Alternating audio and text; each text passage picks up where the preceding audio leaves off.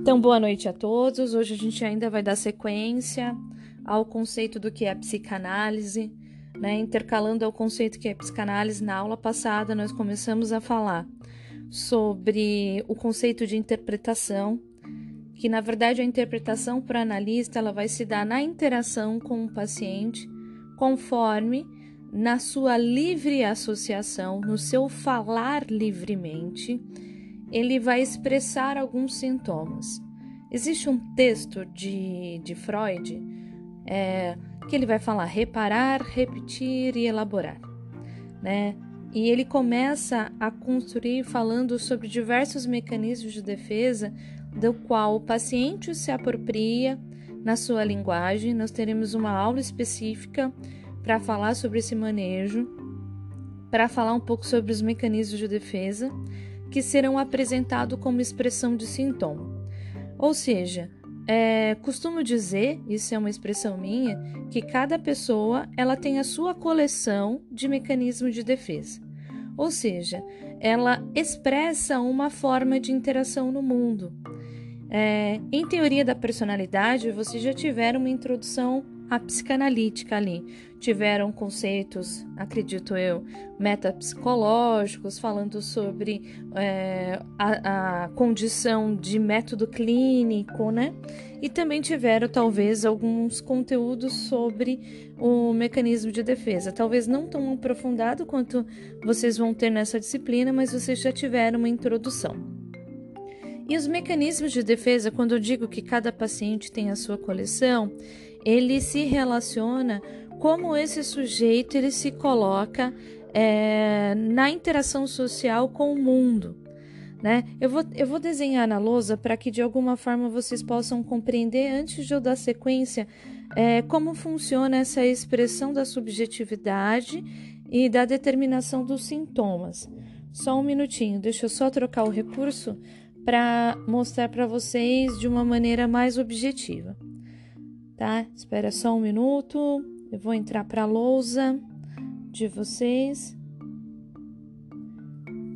Então, compartilhando o meu quadro branco aqui, a gente pode imaginar que vamos pensar do conceito teórico psicanalítico, do qual apresenta que o estado completo de satisfação de qualquer ser humano, ele é o estado intrauterino. A partir do momento em que é, surge o nascimento, aquele bebê que tinha toda a sua proteção, todo o seu acolhimento, todo o seu aconchego intrauterino, ele passa a não ter mais. Então o bebê começa é, a respirar sozinho, ele começa a sentir fome, precisa de um outro que o auxilia, né? E dentro disso é, não há uma satisfação plena. Então surge na vida de qualquer ser humano a primeira barreira da realidade, que aqui a gente coloca como recalque, que é o mecanismo de defesa, um dos mecanismos de defesa que todo sujeito vai ter aí. O que, que seria esse recalque? Seria o construto da realidade, uma barreira que impede de alguma forma de você voltar a um estado anterior. Né? Então vamos pensar não tem como voltar para o útero, né? Mas existe uma barreira e essa barreira é a realidade, que foi o nascimento. Então, aquele sujeito ele começa, vou desenhar um pontinho.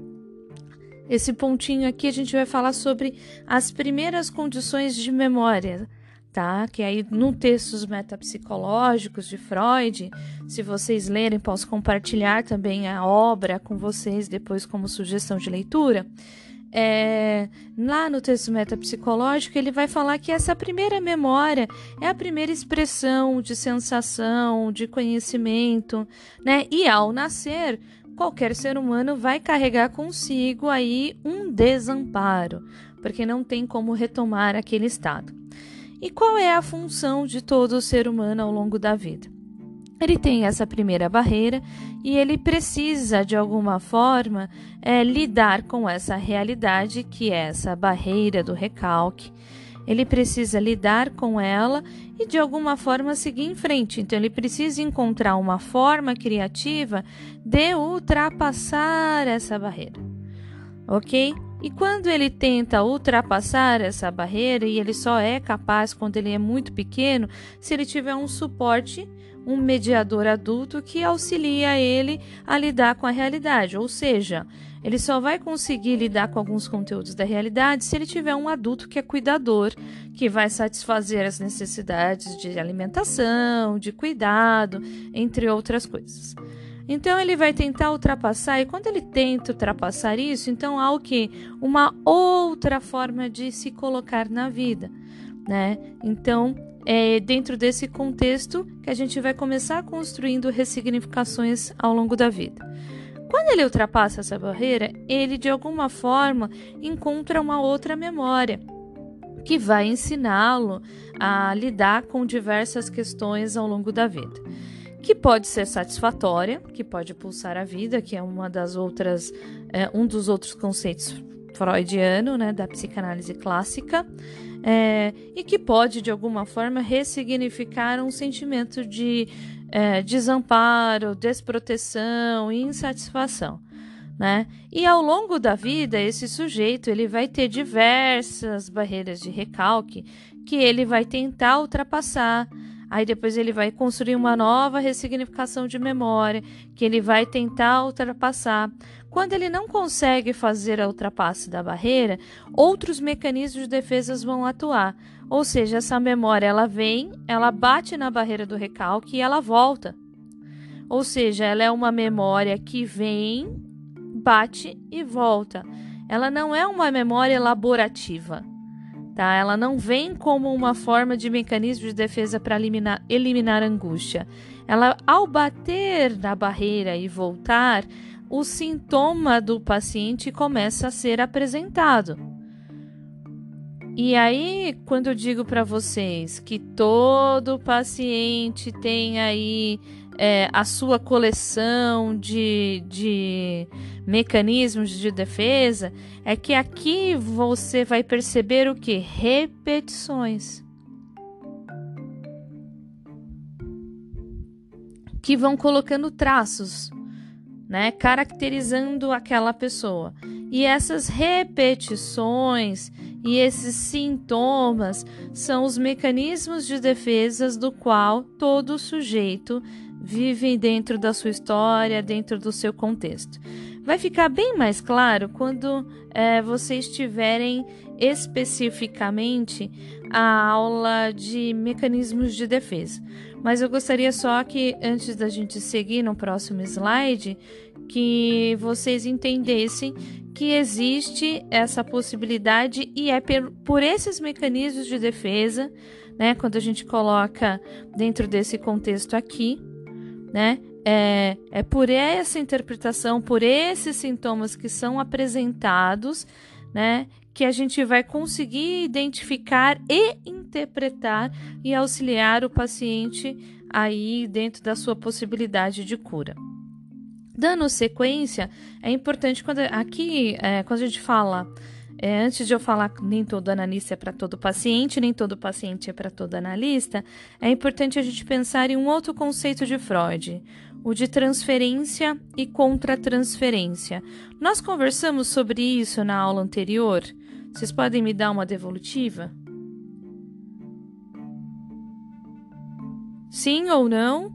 A gente também vai ter uma aula específica para isso. Mas vocês conseguem imaginar? Alguém pode me narrar o que, que vocês imaginam sobre o conceito de transferência? Talvez vocês tiveram alguma coisa em teoria da personalidade no terceiro e quarto semestre. Vocês se recordam disso?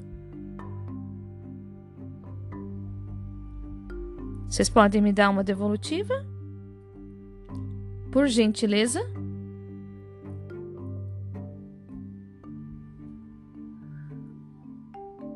Vocês se recordam? Vocês estão me escutando? Sim? Ok. Vocês se recordam do conceito de transferência e contra-transferência? Tem alguém que está com o áudio aberto aí, que está virando caderno e eu estou ouvindo folhear a página. Ah, tá. Então a Liane colocou mais ou menos. É, mas o que é mais ou menos? Vamos lá, deixa eu trazer, vocês me trazem aí o que vocês têm à memória para que eu possa auxiliá-los.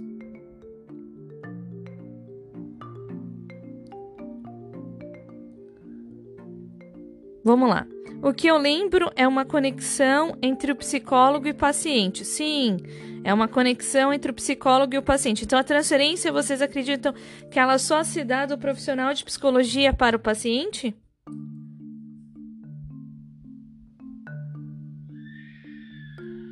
A transferência do psicólogo para o paciente é contra a transferência ao oposto.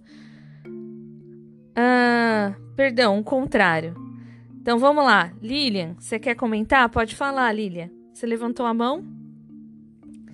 Pode dizer.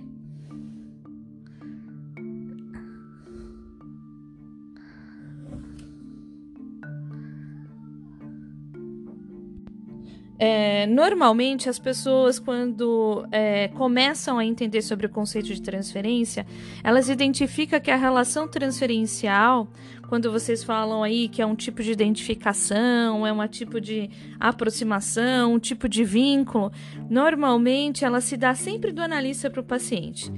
Nem sempre só do analista do paciente. É importante que exista pelas duas vias. Por quê? Qualquer atendimento, seja na abordagem psicanalítica ou em outra abordagem, ele precisa ter é, algo que os liga. Ou seja, o analista ele tem que sentir que ele é capaz de dar suporte ao paciente que está na frente dele. E o paciente tem que sentir, isso eu estou falando de uma forma bem simples, que o analista é capaz de auxiliá-lo. Então, a relação transferencial é como se dá e como se coloca esse vínculo entre o paciente e o analista e entre o analista e o paciente. Como eu coloco aqui no outro slide, nem todo paciente, aqui ó, nem todo analista é para, é para todo paciente e nem todo paciente é para todo analista. Ou seja, é importante vocês pensarem que, é, que o analista ele precisa sentir que ele é capaz de auxiliar aquele paciente dentro daquilo que o paciente vai apresentando. Por isso que as entrevistas iniciais ela é extremamente importante, porque é nela que o analista vai perceber se ele é capaz de dar esse suporte, se ele está disponível para aquilo, e o paciente ele usa um mecanismo de defesa na transferência que é a projeção. Ele projeta no analista a possibilidade de uma determinada cura. Então ele projeta naquela pessoa, ele tenta fazer uma conexão com ela, é, da qual ele está tenta fazer um vínculo de confiança. E esse vínculo tem que se dar das duas partes, tá? A Lilia levantou a mão. Você gostaria de comentar um pouco mais, Lilian? Pode comentar.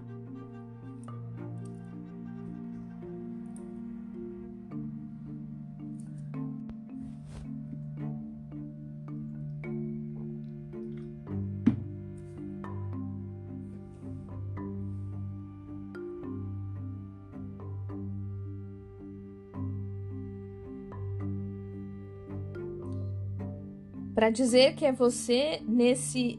É, o que significa nesse EXZ? Nesse exemplo? Ah, tá. Nesse exemplo. Então, Sandra, você se, se percebe dentro desse exemplo da, dos vínculos amorosos. Talvez uma aula é, ao longo do semestre a gente vai falar um pouco sobre isso e você possa repensar sobre a sua história. Mas é um motivo para que você possa levar em análise sobre as suas escolhas tá? Isso pode lhe auxiliar. Então vamos lá, qual é a função do analista? Então a função do analista é escutar, emprestar o seu ouvido, emprestar o seu tempo para tentar aí interpretar a composição das formações psíquicas apresentada pelo paciente, né? E ali reconduzir aquela história que é a primeira vez que o paciente vivenciou foi traumática de uma forma mais acolhedora, de uma forma mais significativa, é, ressignificar aquele momento, sendo um profissional acolhedor, né, que vem aí auxiliar aquilo que aquele paciente proporciona como pulsão de morte, para ele ressignificar como uma pulsão de vida, né, levar o paciente a expressar a saúde e menos sofrimento. E são pelas essas interpretações ou pela essa escuta. Às vezes o paciente pode fazer, como o Francis colocou, o próprio insight, ou às vezes de fato ele não consegue fazer a sua própria conexão. E o analista ele vai auxiliar esse paciente a pensar sobre as escolhas, sobre os manejos, sobre o sofrimento, né, sobre aquilo que adoece, né, como uma forma de tentar fazer com que esse paciente faça uma síntese, encontre uma outra forma que proporcione menos dor para lidar com aquele sofrimento. Então, o método mais eficiente aí é compreender esses processos mentais do paciente, né? Compreender como ele organiza a sua forma de pensar.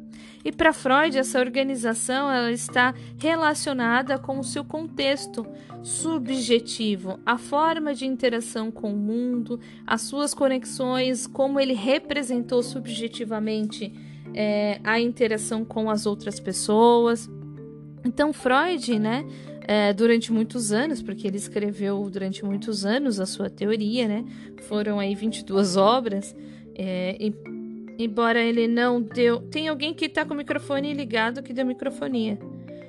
É, embora ele não conseguiu dar conta de toda a demanda é, da psicanálise, que a gente pode pensar, por exemplo, por isso que a gente tem tantos autores pós-freudianos. Né? Freud não teve tempo, por exemplo, para fazer a psicanálise da criança. Freud não teve tempo, por exemplo, para criar uma teoria e técnica de atendimento para pacientes da psicose.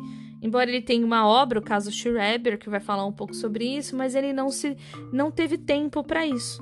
Né? Então, os pós-freudianos eles começam a trazer uma outra vertente, uma outra forma, se apropriam de um conceito básico né, da psicanálise e de pegar a subjetividade do sujeito como uma forma de manejo na clínica, é, porque essa é a primazia da teoria psicanalítica, é, e os pós-freudianos eles dão sequência. Né? Então a gente pensa na psicanálise da criança, na abordagem aqui da América Latina, a gente tem a Berasturi, na francesa a gente tem François Dolto, né? E aí norte-americano, Winnicott, John Bowlby. Então a gente consegue perceber que todos eles se apropriaram de fundamentos psicanalíticos clássicos é, da teoria clássica de Freud, mas eles trouxeram os seus outros manejos, assim como Melanie Klein. Né? Então, cada um desses teóricos, isso da abordagem da psicanálise da criança, né, do manejo psicótico, da, de como trabalhar essa condição, Lacan, pós-freudiano, ele se apropria desses conceitos e amplia como possibilidade de tratamento. E aí, na terapia analítica, por exemplo, junguiana, que também pega alguns elementos da psicanálise, mas ele cria uma teoria própria, é, também fala sobre a possibilidade de atendimento de pessoa na estrutura psicóloga, na, da psicose, é, utilizando aí a arte terapia como intervenção. Então você percebe que ele tentou definir e a primazia da sua teoria da psicanálise é que ele encontrou um método, uma forma de trazer a subjetividade pela associação livre. Ele comprovou cientificamente que existe algo para além do experimento, além do que é visível a olho nu, que existe um inconsciente, que existe uma subjetividade humana e que essa subjetividade humana ela não, não vem como é, de uma forma mágica e nem metafísica. Ela é uma subjetividade que tem conexões com os processos mentais, que tem conexão com a memória, que tem conexão com a experiência que aquele sujeito teve ao longo da vida, com as sensações e forma que aquele sujeito encontrou para resolver os seus conflitos. Então, ele começa a dizer sobre isso, né? E ele começa a dizer, dentro da associação livre, aquilo que o paciente está dizendo nada mais é do que a expressão dos seus mecanismos de defesa. E os seus mecanismos de defesa são os sintomas. Tá? E esses sintomas é que vai permear ali a história do paciente. E nós, como analista, a gente tem que fazer esse processo. Primeiro, entender o que ele está falando. Na sequência, compreender aquela coleção de mecanismos de defesa para depois fazer o processo para a compreensão da subjetividade humana. Né? Então é importante pensar que aí Freud ele faz uma ruptura dentro do conceito teórico é, contra a, a, aquilo que é quantitativo, mensurável ou que vem de uma intervenção diretiva. Né? Quando ele coloca que é uma associação livre, então ele não direciona o discurso do paciente. Né? Ele deixa livremente que o paciente vá permeando pelos seus caminhos do inconsciente. Claro, ele acaba também fazendo com que esse paciente ele vai é, apresentando esses aspectos inconscientes quando ele começa a repetir as falas do paciente, é, a tentar fazer interpretações daquilo que o próprio paciente fala, mas ele não sugere tá? Então é, uma, é um método de intervenção que não existe sugestão. Não existe uma técnica diferente, por exemplo, das outras abordagens. A gente pode perceber na, na psicologia cognitiva, na psicologia experimental. Não é que não sejam técnicas eficazes, gente. É, a gente consegue perceber que também funciona e proporciona o bem-estar para o paciente. Né? Mas ela tem um manejo diferente, porque o analista ele atua muito. Então, o analista ele monta instrumentos para atendimento. O analista ele, é, junto com o paciente, cria algum tipo de mapa para intervenção. E na condição analítica, como o que vale é o aqui e agora, é, o analista ele não maneja, ele não cria um instrumento para direcionar um determinado assunto. A linguagem que, que o paciente coloca naquele momento é o direcionador. É a partir dali que você vai começar a perceber qual é o sintoma, qual é a representação subjetiva, qual é a estrutura da subjetividade, qual é o conflito que circunda essa história subjetiva. Então, para Freud, o que, que proporciona a saúde é quando o paciente se apropria de si próprio, da forma que ele se organiza, por isso que a análise ela é por um tempo determinado e ela é um processo mais longo né? Por quê? Porque a pessoa pode demorar muito para ter esse tipo de acesso a si própria, né? Então, quando ela consegue, e às vezes ela vai passando pela análise, tem dificuldade de entrar dentro da sua subjetividade. E quando o analista ou ele começa a perceber que é algo que não é tão seguro, alguns pacientes eles interrompem a análise e depois de um tempo, porque é necessário, porque ele não está suportando é, relembrar aquilo que proporciona angústia, e depois de um tempo, porque a análise continua, mesmo que ele não esteja num setting clínico, depois de um tempo ele volta para reorganizar aquilo que ele não conseguiu lidar naquele momento. Né? Agora tem paciente que sim, que suporta, sustenta e segue em frente. Né? Então é importante você pensar sobre, sobre esses conceitos de como você vai pegar sobre a função aí do analista. Então, o método mais eficiente é, de estudar os processos mentais inconscientes é a técnica que Freud colocou e desenvolveu durante esse tempo, é, durante os anos do qual ele escreveu. Então a gente pode fazer o que? Examinar os efeitos inconscientes expressos nos pensamentos, no sentimento, como ele se comunica, como ele age, como ele se veste, como ele organiza a sua forma de pensar, aquilo que ele escolhe, com quem ele convive. Tudo isso são narrativas que vão perpassar sobre a subjetividade daquele paciente naquela situação, naquele contexto, tá? Então é importante vocês pensarem que ele é um método de intervenção, então ele tem, utiliza, recapitulando, ele utiliza a linguagem livre, ele utiliza o setting clínico, que é importante que tenha um espaço. No setting clínico, ele sugere o recurso do divã justamente para esse paciente fazer o próprio eco, porque se ele está deitado, ele não está vendo o analista. O analista normalmente ele fica atrás do divã ou de um, na lateral que proporciona uma impossibilidade de visão do analista. Então ele não é uma intervenção direta. Tá? Então, dentro desse manejo de não, de não ter essa intervenção direta, é, esse paciente começa a voltar para si próprio. Então, as suas narrativas, elas são repercussões da sua própria memória. Elas são repercussões da sua narrativa para si próprio.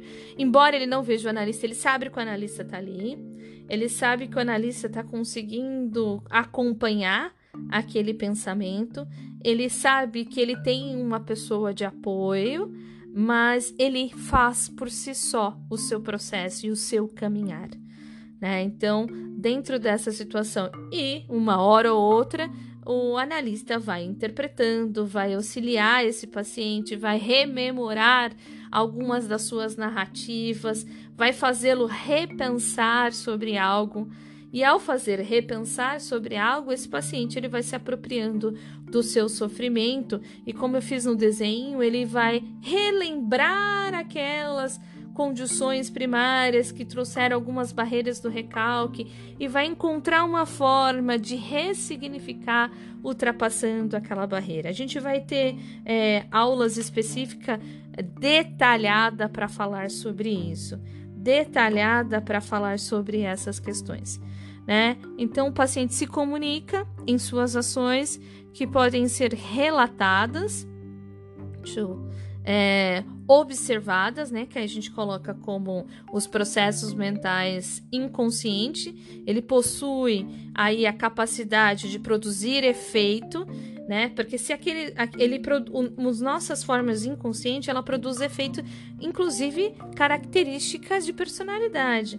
Ela traz os traços aí dos nossos pensamentos e ela induz a nossa ação, né? Então é importante vocês pensarem. Né? Então, as obras de Freud elas foram, pro, é, pro, elas foram publicadas em português por duas, duas grandes editoras. A primeira edição é da Imago, ela é traduzida do inglês. Essa tem um pouco de dificuldade, tem alguns termos que não estão é, apropriados. Por quê? Porque a Imago ela não pegou o livro em alemão para traduzir para português. Ela pegou o livro, é, os livros que foram traduzidos de alemão para o inglês, e ela pegou esse de inglês, quer dizer, houve duas traduções. Ela pegou o de inglês e traduziu para o português. A gente tem uma outra que está terminando de fazer as traduções, que é a segunda editora da Companhia das Letras. Essa é até inclusive mais fácil para leitura. É, essa tradução da Companhia das Letras, elas estão pegando o texto original de Freud em alemão e traduzindo para o português. Tá? Ele, tanto é que, assim, dessas duas edições, eles não seguem a mesma ordem de tradução, porque a tradução ela vai sendo é, reorganizada diferente. Né? Então, eu, se vocês puderem ler e quiserem ler as obras de Freud, aconselho que vocês leiam a da Companhia das Letras. É, depois eu compartilho com vocês a sugestão do livro da metapsicologia, que vai estruturar um pouco mais de maneira na tentativa de trazer é, os conceitos científicos da psicanálise, embora ele diz que é um método clínico, não é um método científico mensurável e quantitativo, e ele é um método de expressão da subjetividade. E também não veio do além, ela tem uma lógica do processamento mental neurofisiológico. Então a memória funciona e ela atua ali. Né? Então, é, dentro desse contexto, depois eu compartilho a obra com vocês. Pode parecer que não, mas agora a gente já está na hora do intervalo. Vamos fazer o nosso intervalo e eu dou sequência aí na próxima, no, no segundo módulo. Mas antes de vocês saírem, deixa eu só ver quem está presente aqui para adicionar, porque eu no, na Blackboard ainda não tem minha lista. Só um minutinho.